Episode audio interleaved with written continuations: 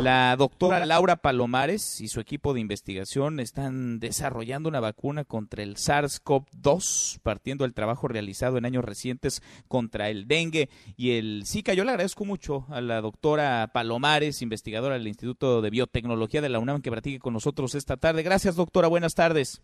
¿Qué tal? Muy buenas tardes, Manuel. Gracias por platicar con nosotros. Platícanos, doctora, en qué va, en qué etapa están, qué tanta esperanza podemos tener. Hemos visto ya el enorme daño en materia de salud y económica que está provocando este coronavirus, así que las esperanzas están puestas en encontrar pronto una vacuna, un antídoto, algo que le haga frente al coronavirus. Sí, Manuel, muchas gracias por el interés. Bueno, esta vacuna está en etapas muy, muy tempranas. Apenas estamos haciendo los primeros ensayos de caracterización y todavía toma un camino largo para que puedan llegar al paciente. El desarrollo de vacunas es así, requiere mucho tiempo. ¿Cuánto tiempo llevan ustedes trabajando en esto? ¿De qué tamaño es el equipo con el que cuentas como investigadores, investigadoras? ¿Y cuáles son las fases que continuarían, digamos, en tanto el desarrollo y el inicio de pruebas? Sí, bueno, mi grupo es de aproximadamente 50 personas que estamos dedicados pues al desarrollo de nuevas vacunas. Como bien mencionaste, esto está basado en un trabajo que nosotros ya hicimos con vacunas contra los virus Zika y dengue que ya hemos eh, evaluado en animales con resultados muy, muy prometedores. Gracias a esto que ya llevamos avanzado, vamos a poder brincar muy rápido para evaluar esta nueva vacuna también en animales. Ya tenemos todo lo que es el método de producción, etcétera.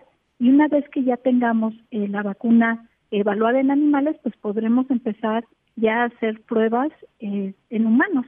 ¿Cuánto tiempo estamos nosotros esperando para poder llegar a los humanos? Pues más o menos, si todo sale como, como queremos, pues serán unos dos años. Dos Yo sé que es mucho tiempo, eh, pero también debemos considerar pues que las vacunas se utilizan para pacientes sanos y debemos demostrar que son seguras.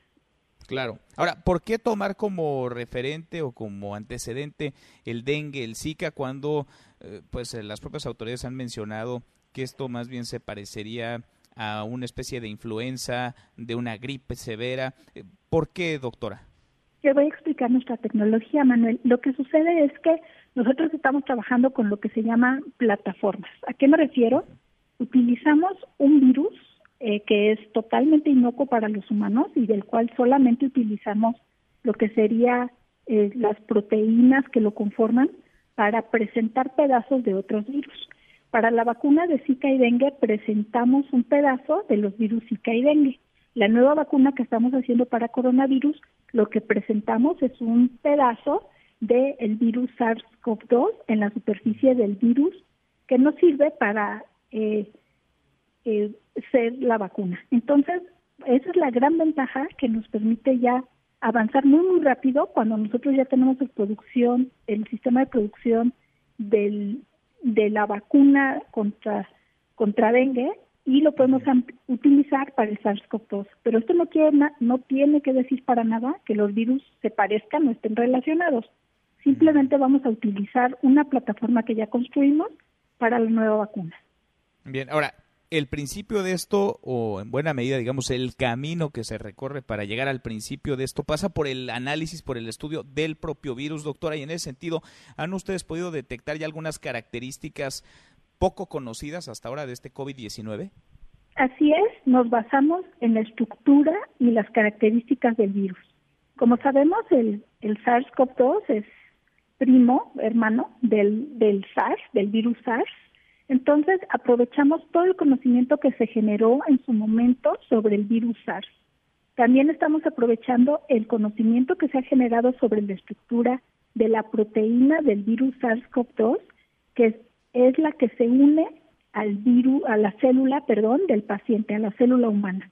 Estamos aprovechando toda esa información para identificar cuál es la región del SARS-CoV-2 que pusimos ahora en nuestra plataforma que antes presentaba el, eh, partes del virus dengue, pero ahora presenta partes del virus, eh, del coronavirus que ahorita nos interesa.